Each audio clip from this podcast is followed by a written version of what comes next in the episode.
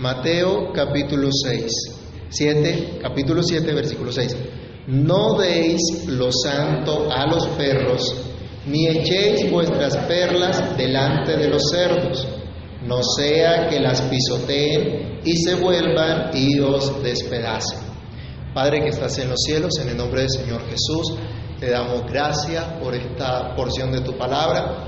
Te rogamos Dios misericordia, te rogamos ayuda, socorro, te rogamos que nos dirijas en tu buena voluntad para que nuestra meditación sea conforme a la revelación de tu palabra, para que lo que aprendamos el día de hoy realmente sea lo que tú nos enseñas, lo que tú nos dices por esta palabra.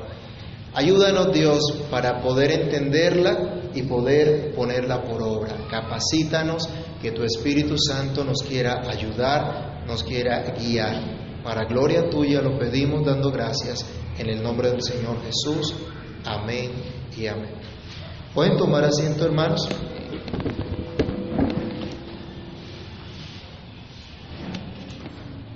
Este versículo, el capítulo 7 de Mateo, nos está dando una conclusión del tema acerca de no juzgar y nos prepara para recibir la enseñanza que sigue acerca de la constancia en la oración y la relación con las demás personas. De hecho, hemos visto ya cómo el Sermón del Monte se ocupa de describir a los cristianos en lo que son y en lo que viven, en su relación personal con Dios y su relación con las demás personas, cómo enfrentan la vida, cómo ven la vida, qué piensan acerca de las cosas, cuál es su prioridad, cuál es su cosmovisión.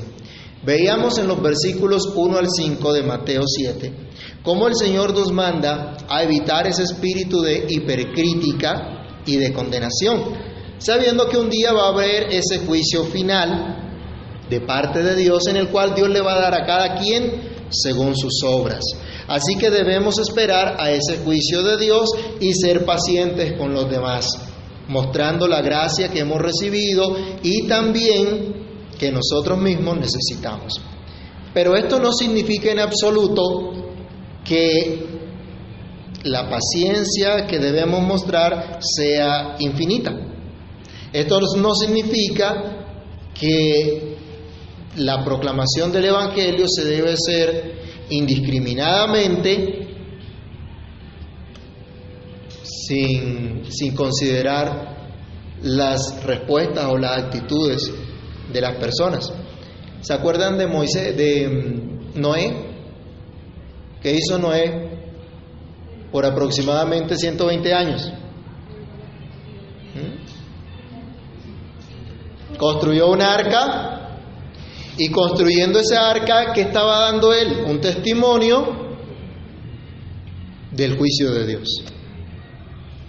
Decía, va a haber un diluvio. Y cuando venga ese diluvio, el que no esté en el arca, perecerá. ¿Cuántos le creyeron? ¿Cuántos entraron? Solo la familia. Dice, en esa arca se salvaron ocho personas. Del mundo de aquel entonces, Impresionante, ¿no? Impresionante eso. Bueno, Noé predicó pacientemente. Noé con su trabajo les habló a la gente de su tiempo pacientemente. Pero esa paciencia no fue infinita. Esa paciencia tuvo un límite. Cuando llegó el día, Dios le dijo a Noé, entra en el arca, tú y tu familia. Después que entraron también los animales que Dios guardó. Y Dios mismo cerró la puerta. Cuando se cerró la puerta, absolutamente nadie más podía entrar. Cuando se cerró la puerta, la gente quedaría a la expectativa y empieza a caer el diluvio. Y si alguno dijera, no es como que sí tenía razón, no es ábrenos, yo no sé cuántos habrían ido a tocar la puerta, pero ya no se podía hacer absolutamente nada porque ya Dios había cerrado esa puerta. Vayamos a Mateo capítulo 24, versículos 37 al 39. El Señor Jesús nos dice que así será también su venida en este último tiempo. Y así va a tomar desprevenido a mucha gente, a muchísimas personas. Mateo 24, 37 al 39, ¿qué dice? Mas como los días de Noé, así será la venida del Hijo del Hombre. Porque como los días antes del diluvio estaban comiendo y bebiendo, casándose y dándose en casamientos, hasta el día en que Noé entró en el arca. Y no entendieron hasta que vino el diluvio y se los llevó a todos. Así será también la venida del Hijo del Hombre. Noé no condenó a nadie con sus palabras, pero sí con su vida recta, su vida justa delante de Dios hasta el día en que entró al arca y se los llevó a todos el diluvio.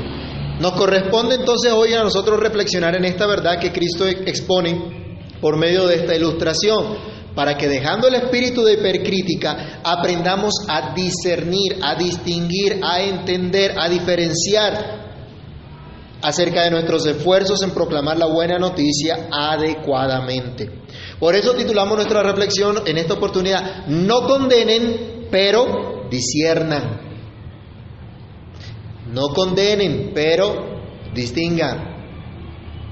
No anden con ese espíritu de hipercrítica, pero entiendan, diferencien entre lo que es santo y valioso. Esa es nuestra primera reflexión. Cuando el Señor utiliza aquí la ilustración de santo y perlas, debemos entender que se refiere a aquello que es sagrado y de gran precio. Y por lo tanto debe ser tratado con la debida consideración. Debe dársele el uso adecuado. Todo el sermón del monte nos está instruyendo acerca del reino de los cielos, acerca de la vida en la presencia de Dios, acerca de la vida delante de aquel que es nuestro Padre Celestial, al cual tenemos acceso libre como hijos. Todo el sermón nos habla de lo bienaventurado que somos, de lo felices que somos, del privilegio que tenemos que Dios nos ha concedido, de nuestro excelente llamado como ciudadanos del reino celestial. Por lo cual, de acuerdo a estas enseñanzas, debemos tener claridad y hacer distinción de lo que es sagrado.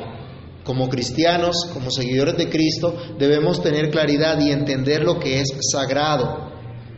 Diferenciar lo que es sagrado de lo que es apartado del mundo profano, de lo que es realmente dedicado para Dios y por lo tanto se debe tratar cuidadosamente con el debido respeto. En el Antiguo Testamento los sacerdotes eran llamados a enseñar al pueblo a distinguir entre lo santo y lo profano. Veamos dos versículos, comparemos dos citas.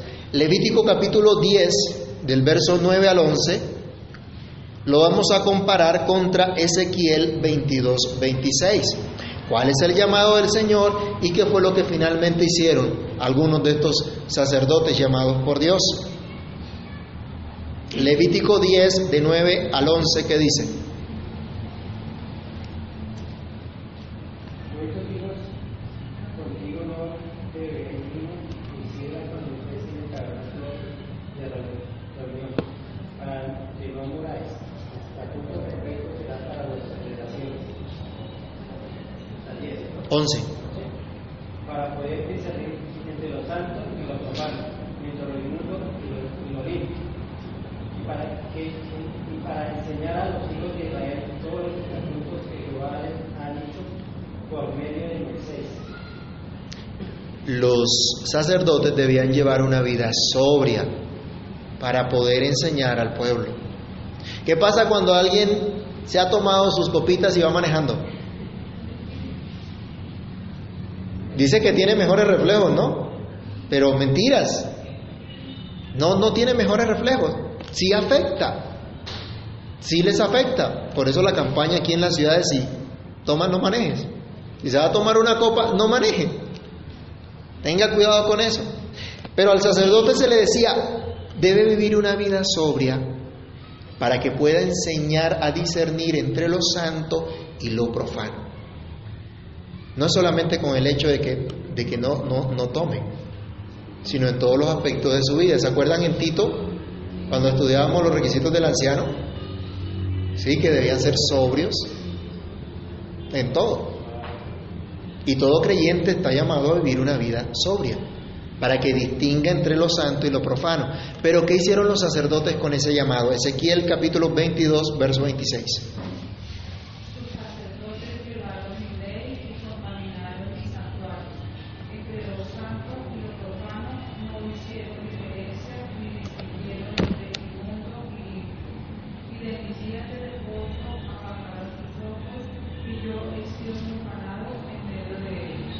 ¿Cómo les parece esto, hermanos? Los que estaban llamados a ser sobrios no distinguieron entre lo santo y lo profano y no enseñaron al pueblo de Dios a distinguir entre lo santo y lo profano. Todo les daba igual. Vivían como les parecía, como cualquiera que no conoce, como cualquiera que no tiene temor de Dios en su corazón. Hay que aprender a distinguir entre lo santo y lo profano. En nuestro medio, cuando alguien aprecia algo, ¿qué es lo que dice? Esto para mí es sagrado. ¿No han escuchado a la gente diciendo, uy, no? O el que dice, por ejemplo, hoy que están celebrando Día de las Madres, uy, con mi mamita no se meta porque mi mamita es sagrada. ¿Ah? Y así, para otras cosas dicen, uy, eso es sagrado para fulano de tal, porque lo aprecian mucho pero apreciamos nosotros lo que Dios nos ha dado. Como cristianos debemos entender que lo único sagrado es aquello que está dedicado a Dios, que nos muestra la grandeza, la trascendencia de Dios, que nos muestra cuán diferente es Dios de todo y de todos. Lo único sagrado es todo aquello que nos lleva a honrar al único Dios separado de toda clase de mal y eso es su palabra. ¿Dónde encontramos a ese Dios que es tres veces santo? ¿Dónde aprendemos que Dios es tres veces santo? En la Biblia, en la palabra de Dios. ¿Dónde se revela Dios de manera especial a su pueblo? En su palabra. Sí, Dios hoy no, no utiliza una columna de fuego y una columna de nube para guiarnos. ¿Qué utiliza? Su palabra. ¿Dónde o cómo podemos nosotros entrar en esa relación especial con Él y participar de su santidad? Vayamos a San Juan capítulo 17 y leamos los versículos 15 al 17 cuando el Señor Jesús está orando por sus discípulos, pide al Padre Celestial que nos santifique, que nos aparte para Él. En voz fuerte, ¿quién lo puede leer?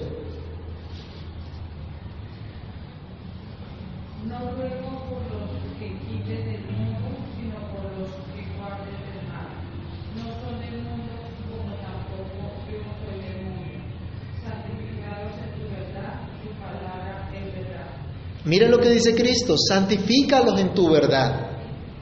¿Y cuál es la verdad? Su palabra, Él mismo es la, es la, verdad. Y es Cristo a quien vemos en toda la Biblia. Él ruega al Padre, santifícalos en tu verdad, tu palabra es la verdad. ¿Cómo podemos crecer en santidad, hermanos? Yéndonos a una cueva, apartarnos de todo el mundo, para que ninguno nos saque la piedra y así no tener mal genio y así no ofender al Señor donde ninguno nos tiente a nada, allá llegará el diablo de alguna manera, ¿sí o no? Pero Él dice, santifícalos en tu verdad, tu palabra es verdad. Cuando nos exponemos a la palabra de Dios, estamos siendo santificados, estamos siendo apartados, dedicados para Dios. Cristo está dando su palabra a sus discípulos en este sermón del monte. Por lo tanto, ¿qué está haciendo Cristo con ellos? ¿Los está qué? Santificando. Los está santificando también, los está dedicando para Dios. Así que ellos deben entender lo que son, lo que han recibido, algo que es sagrado, algo que es santo. Y deben diferenciar entonces entre lo que es santo y lo que no lo es. La Biblia nos dice que el Señor nos escogió desde antes de la fundación del mundo para que fuésemos como. ¿Quién se acuerda? Efesios santos y sin mancha. Él nos escogió para santificarnos. Entonces el pueblo de Dios debe discernir entre lo santo y lo profano. Debe discernir lo que es de gran precio. Las perlas de las que habla el Señor Jesús en esta ilustración, un comentarista nos dice que eran obtenidas del Golfo Pérsico o del Océano Índico y tenían precios fabulosos, muy por encima de lo que un comprador promedio podía ofrecer. En este mismo sentido, el Señor en otro momento, en otra instrucción, él mismo comparó el Evangelio, comparó el reino de los cielos como una perla de gran precio, que alguien encontró y vendió absolutamente todo lo que tenía por adquirirla. Vayamos rápidamente a Mateo capítulo 13, del 45 al 46.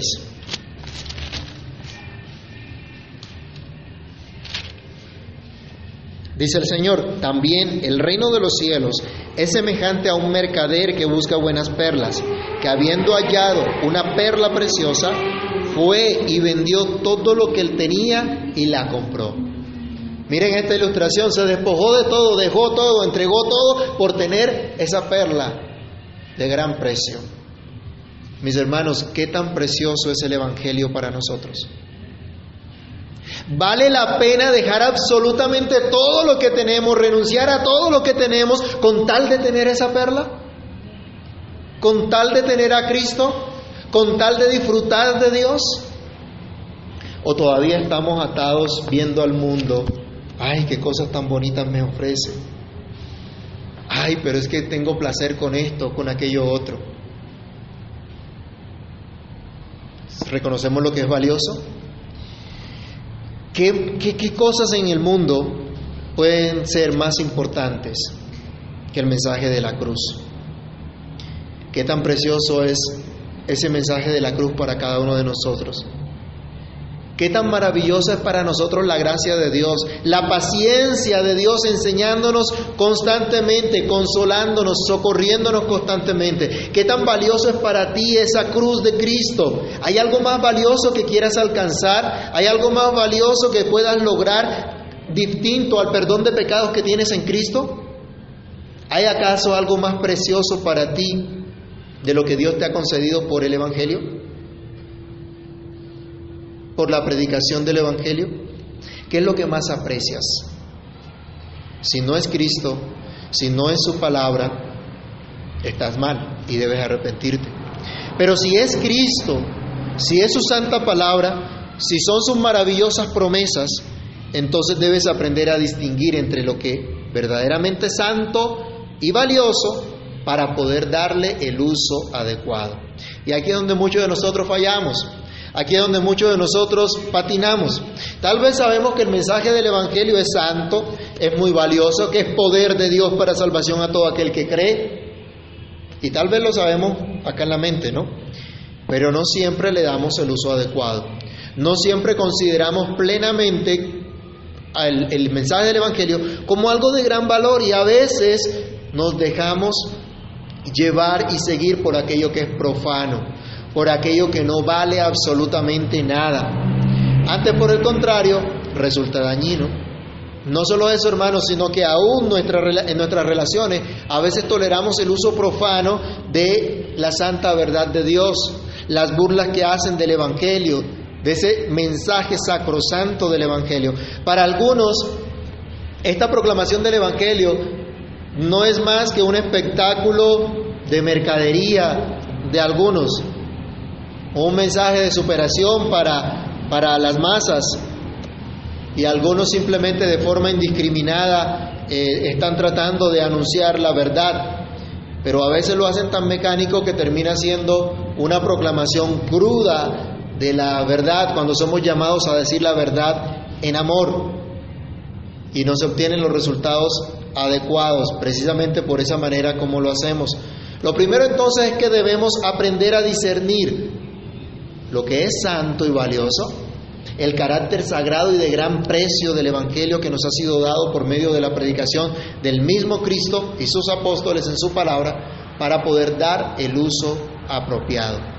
Pero en segundo lugar, en este versículo aprendemos que es necesario entender lo que dice el Señor, disiernan quienes reciben o quienes desprecian esta verdad. Distingan la clase de gente que recibe o que desprecia la verdad.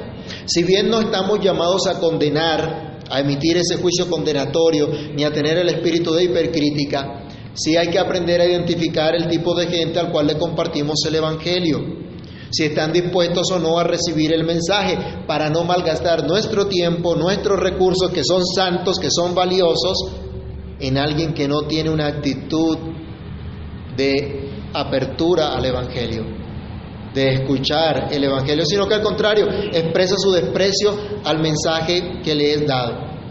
Y esto no solo lo debemos tener con respecto a los de fuera de la iglesia, sino incluso dentro de la misma iglesia. Por ejemplo, al ejercitar la disciplina eclesiástica. Veamos Tito capítulo 3, versículo 10 al 11. Encontramos el ejemplo del apóstol Pablo que llama a Tito a tener cuidado con aquellos que causan división. Y él les dice, mira, aquel que cause divisiones después de una y otra amonestación, ¿qué dice ahí el versículo? ¿Qué tiene que hacer? Deséchalo, porque el tal se ha pervertido y está condenado por su propio juicio. Aún dentro de la iglesia, dice, al ejercer, por ejemplo, la disciplina, los que son disciplinados, los que reciben la disciplina del Señor, se arrepienten. Pero si no reciben la exhortación, les dice el apóstol, no, no te desgastes más con esa persona. Y a veces pasa eso, ¿no? Algunos se ha desgastado un poquitico apenas tratando de enseñar, de predicar el Evangelio a alguien. ¿Y qué reacción tiene? ¿Qué recibe? ¿Mm? Judas, capítulo 1. Bueno, Judas solo tiene un capítulo. Versículos 22 al 23. ¿Qué nos dice?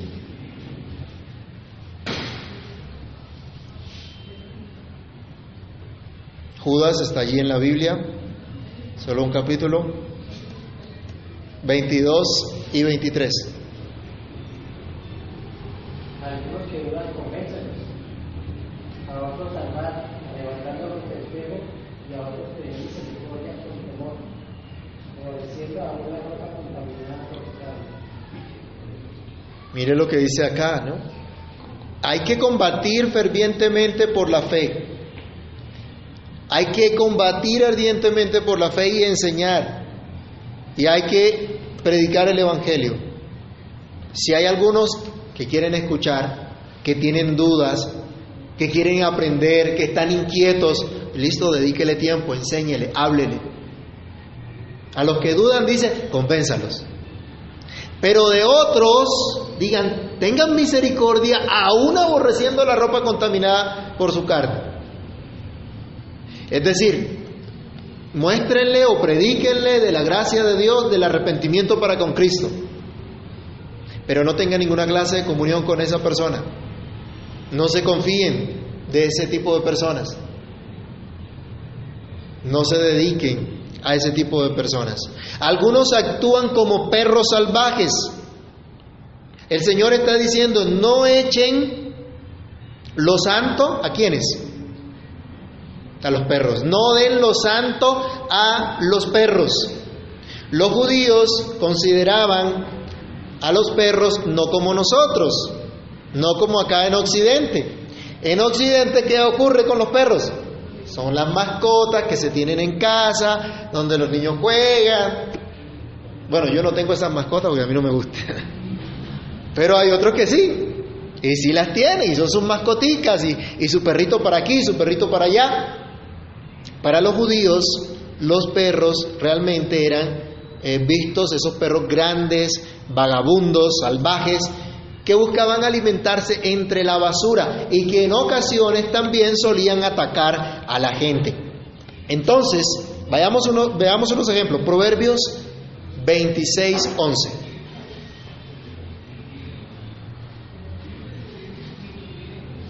¿Qué dice Proverbios 26, 11? ¿Cuál es el carácter de los perros según lo que dice aquí la Biblia?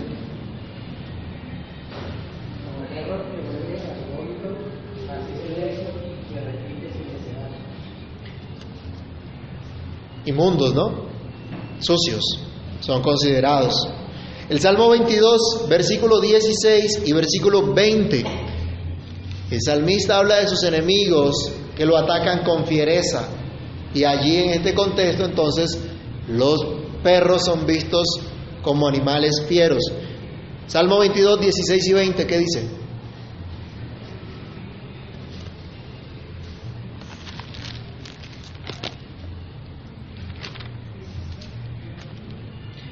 Salmo 22, 16, porque perros me han rodeado, me han cercado cuadrillas de malignos, horadaron mis manos y mis pies.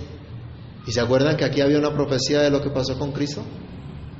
Según este contexto, entonces, los que crucificaron a Cristo eran qué? Como perros. ¿Sí? El versículo 20, libra de la espada mi alma, del poder del perro mi vida. En otras oportunidades en la Biblia se, habla del perro muerto como alguien débil, despreciable. En Isaías 56, 11, cuando están los, falsos profetas, los, los atalayas que no anunciaron, que no exhortaron al pueblo de Dios, se dice que son como perros codiciosos. ¿Qué dice Isaías 56, 11?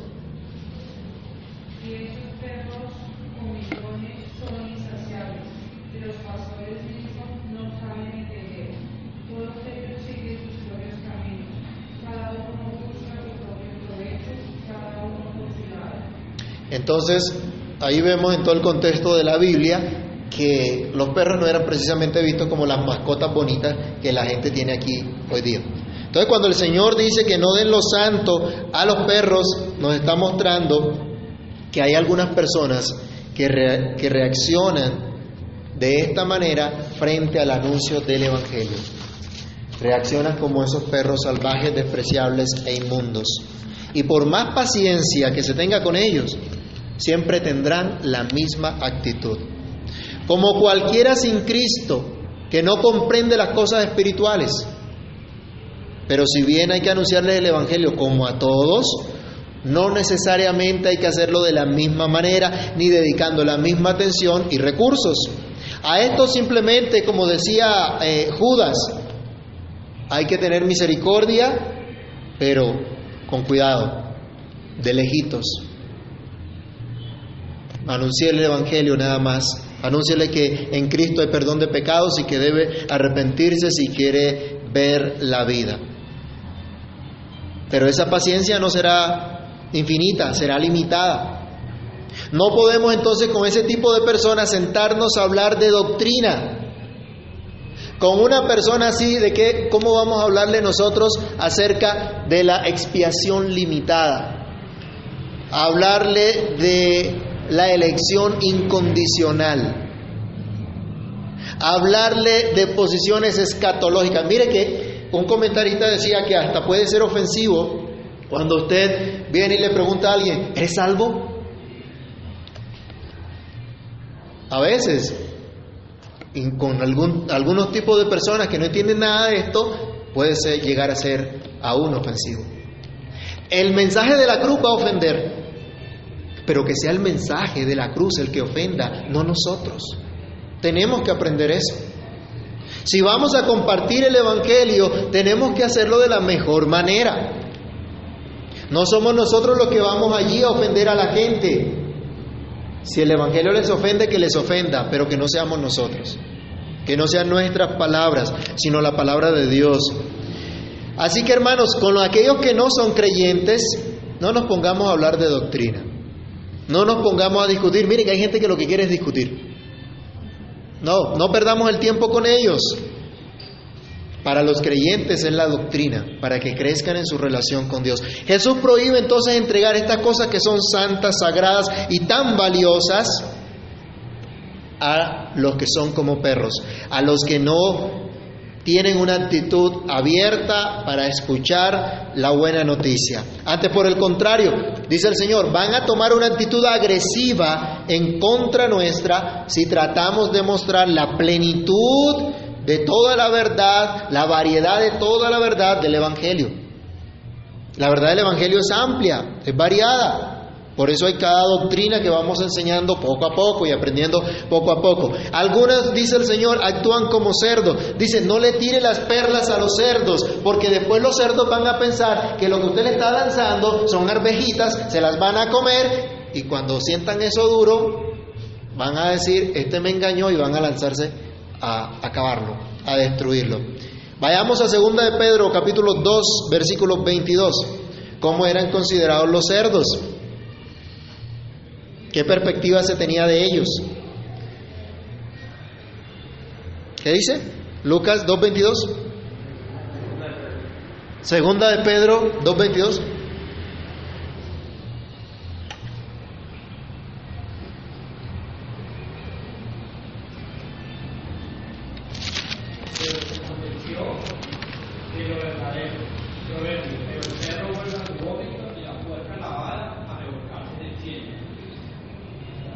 Imagínense. Eh, piensen en esa figura. El puerco que lo limpian, que lo hacían y otra vez se mete al, al lodo. Esa es su naturaleza, ¿no? Y Lucas 15, del 15 al 16. Los cerdos son considerados impuros y eran y gozaban del desprecio de parte de los judíos aquellos que se relacionaban con los cerdos. Los cerdos eran considerados también despreciables e inmundos. ¿Qué dice Lucas 15, 15 al 16? Y fue y se arrimó a uno de los ciudadanos de aquella tierra, el cual le envió a su hacienda para que apacentara cerdos. Y deseaba llenar su vientre de las algarrobas que comían los cerdos, pero nadie le daba. Mire, cuando se habla de ese hijo pródigo, ese hijo derrochador de los bienes de su padre, llegó a una situación tal que aunque lo más despreciable para ellos, que era los cerdos, dice, hasta de la comida de los cerdos le tocó comer para poder saciar su hambre. Y el Señor de Jesús, al utilizar esta ilustración, nos está diciendo, mire, los cerdos no van a considerar lo santo, lo valioso. Los que son como cerdos no van a valorar lo que usted tiene, lo que usted ha recibido.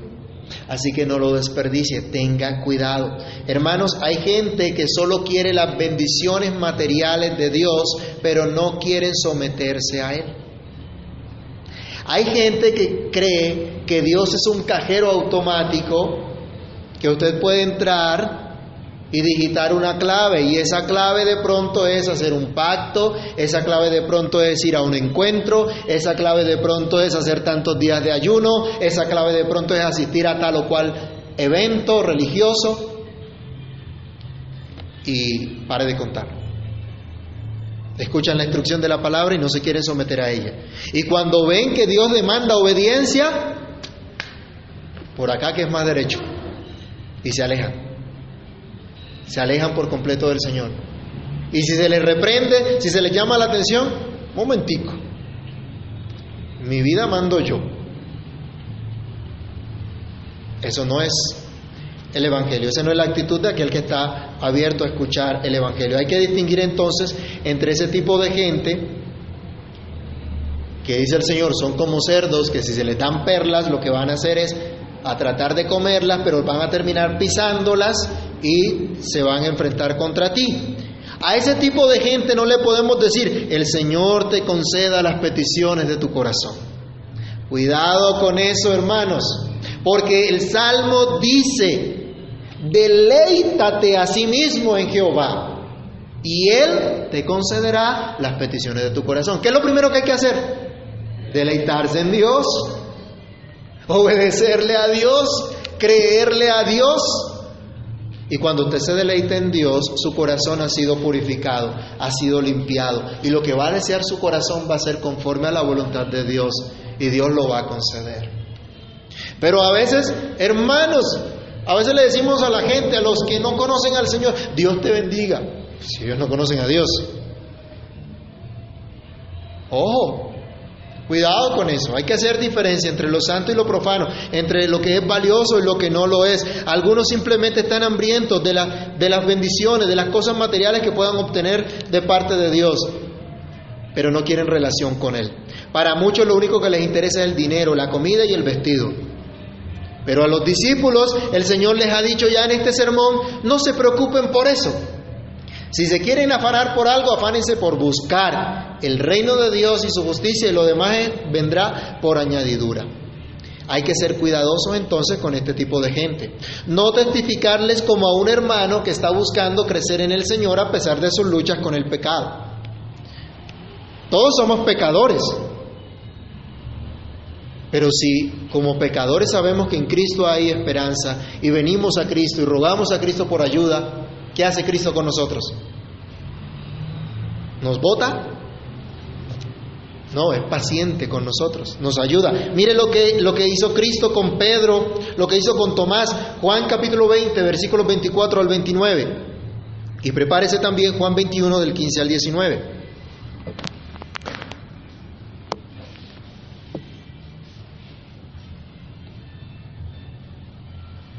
Juan 20, 24 al 29.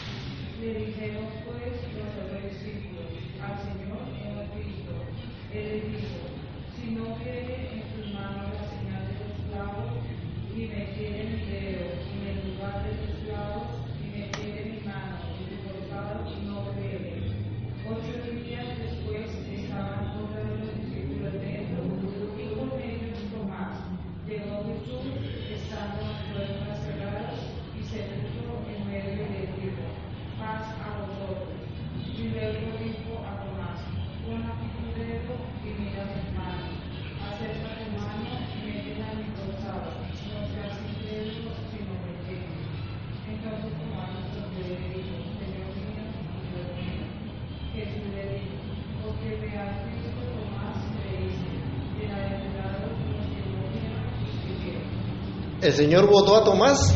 ¿Lo destituyó del cargo? No. Porque creíste, porque viste, creíste, Tomás. Son más felices los que sin ver creen. Tuvo paciencia con él.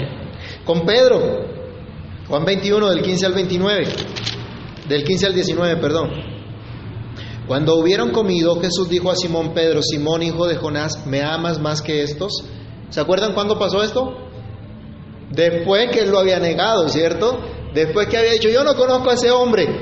Crucificaron al Señor Jesús, el Señor resucitó, estuvo con ellos. Pedro le respondió, sí Señor, tú sabes que te amo.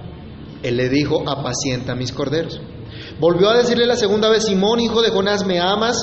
Pedro le respondió, sí Señor, tú sabes que te amo. Le dijo, pastorea mis ovejas. Le dijo la tercera vez, Simón, hijo de Jonás, ¿me amas? Pedro se entristeció de que le dijese otra vez, me amas. Y le respondió, Señor, tú sabes, tú lo sabes todo, tú sabes que te amo. Jesús le dijo, apacienta mis ovejas. Él tres veces lo negó y ahora tres veces está confesando a Cristo que lo ama, que es su Señor. Y miren lo que hizo Cristo, se encargó de restaurarlo. Alguno diría, ese Pedro, ¿cómo se le ocurre negar al Señor, no?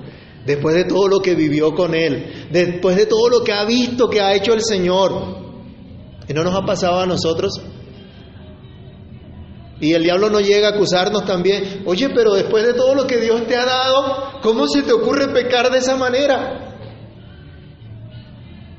Pero ¿qué tiene el Señor con aquellos que Él ha escogido, con aquellos que saben que son pecadores y que lo necesitan? Les tiene paciencia, tiene misericordia. Pero Vayamos también aquí a, ver Marcos capítulo 6, 20 y Lucas 23, 39. El Señor no se desgastó con Herodes, con Herodes Antipas. ¿Se acuerdan cuál fue la predicación de Juan el Bautista? ¿Qué fue lo que le dijo? Ahí en Marcos 6, 20 debe estar. ¿Qué le decía?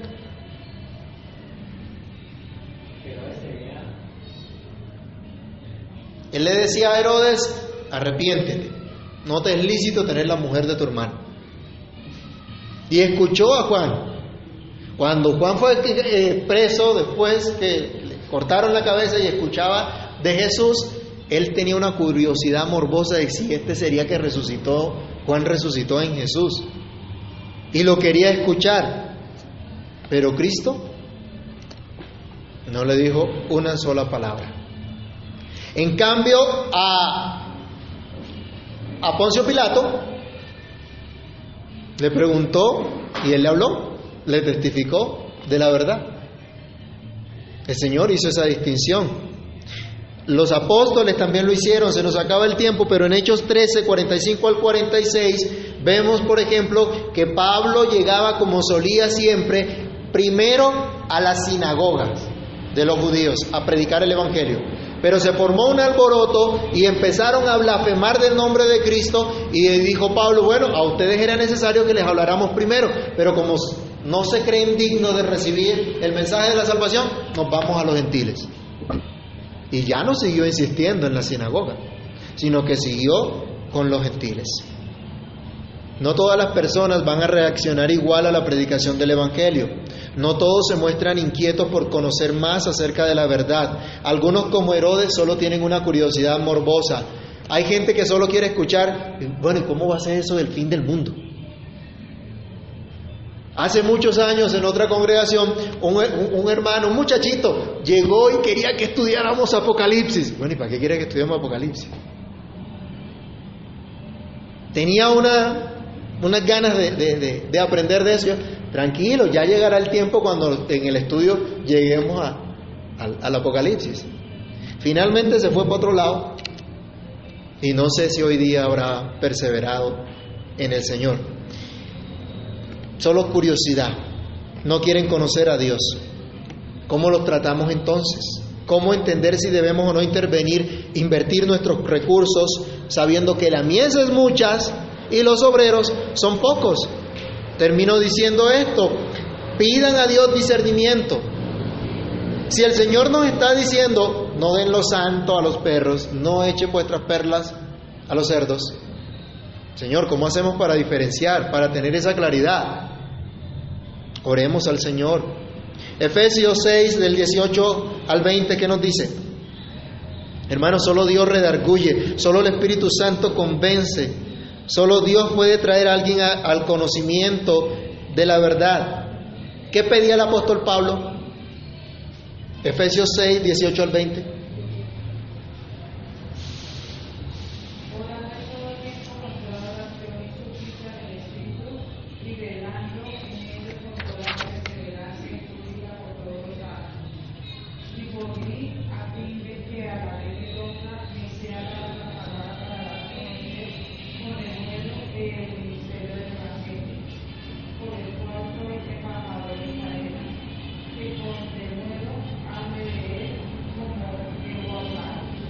Pidamos discernimiento al Señor para que podamos testificar como es correcto, para que hagamos el discipulado que es correcto con los que realmente quieren aprender.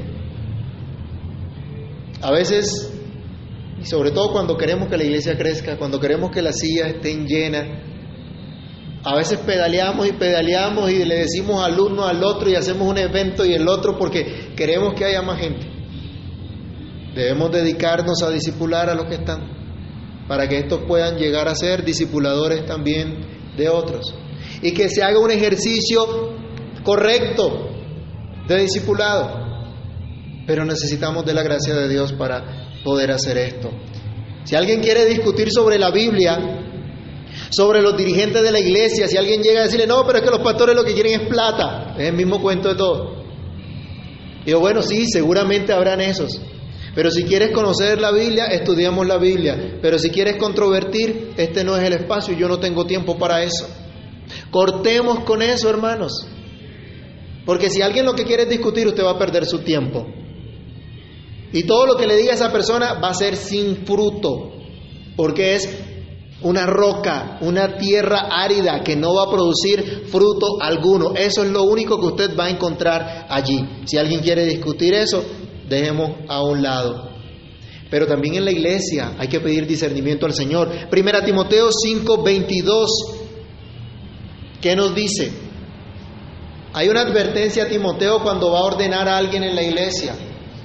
Y lo que les decía, cuando, mire, la mayoría de nuestras iglesias son así. Son iglesias pequeñas. Y deseamos que el Señor nos bendiga y que otras personas lleguen, que la iglesia crezca. Y queremos que hayan ancianos, que haya un gobierno ya en cada iglesia local. Pero hay que ir sin prisa, pero sin pausa. Hay que ir con cuidado. Hay que ir discerniendo, teniendo discernimiento. 5.22 de 1 Timoteo, ¿qué dice?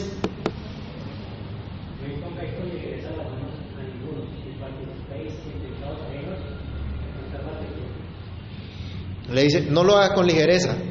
Y este imponer manos no es como algunos de nuestros hermanos han creído que es, póngale la mano ahí que caiga al piso eh, poseído por el poder de Dios o cosas raras que, que dicen. No, esa imposición de manos habla de la ordenación de los oficiales de la iglesia. Era la manera como se ordenaban y cómo se ordenan los oficiales de la iglesia.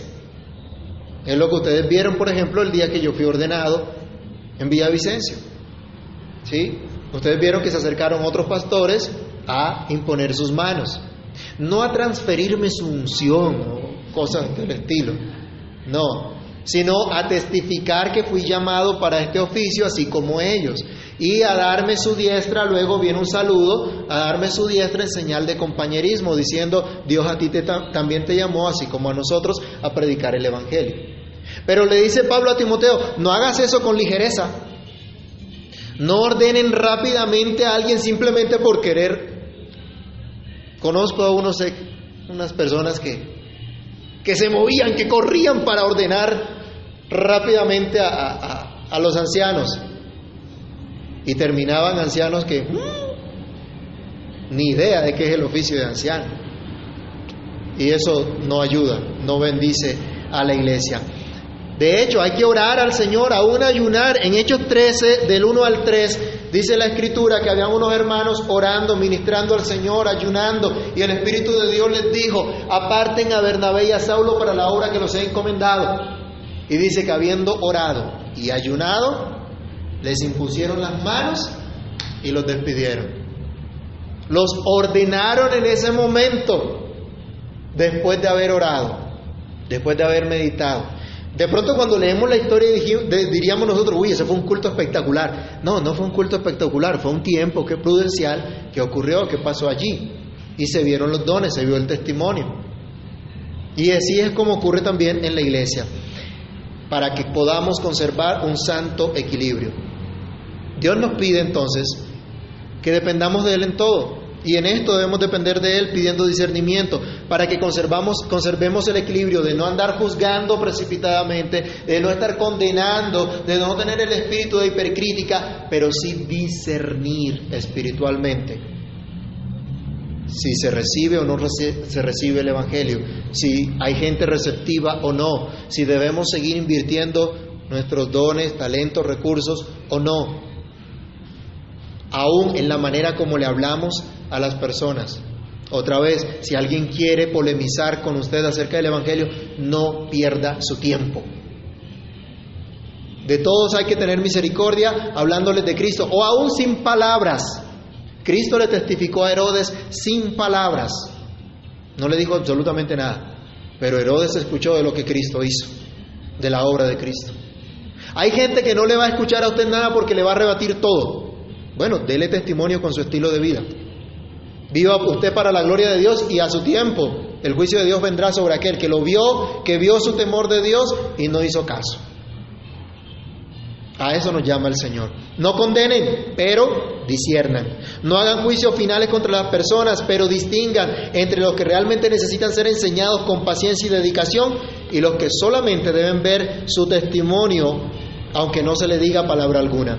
Esta es la enseñanza de Cristo. Roguemos a Dios que nos permita atenderla y llegar a ese santo equilibrio del discernimiento espiritual para manifestar la misericordia de Dios que Él nos ha conseguido, nos ha concedido y que lo manifestemos como algo sagrado y algo de gran precio y le demos el uso que corresponde. Padre que estás en los cielos, en el nombre del Señor Jesús te damos gracias por la instrucción que nos das por medio de esta palabra. Gracias Señor porque solo tú puedes transformar los corazones, solo tú puedes dar vida, solo tú puedes dar salvación. Pero también sabemos que solo tú nos puedes enseñar correctamente a tener este sano equilibrio. Solo tú nos puedes enseñar a discernir correctamente, a, distinguir lo que es santo de aquello que no lo es, a apreciar lo que realmente vale de todo aquello que es temporal y pasajero. Capacítanos Dios para la gloria de tu nombre, de modo que te honremos, de modo que te exaltemos en todas las cosas, que haya pasión en nosotros por predicar el Evangelio, pero por hacerlo de la manera correcta. Ayúdanos, Señor, a emplear, Dios, las palabras correctas, las ocasiones propicias, Ayúdanos aún a tener misericordia de aquellos que no se dejan hablar, que puedan ver nuestro estilo de vida, donde te honremos, donde te glorifiquemos, Dios. Para que de esta manera, en todo lugar, tu nombre sea exaltado en medio de nosotros.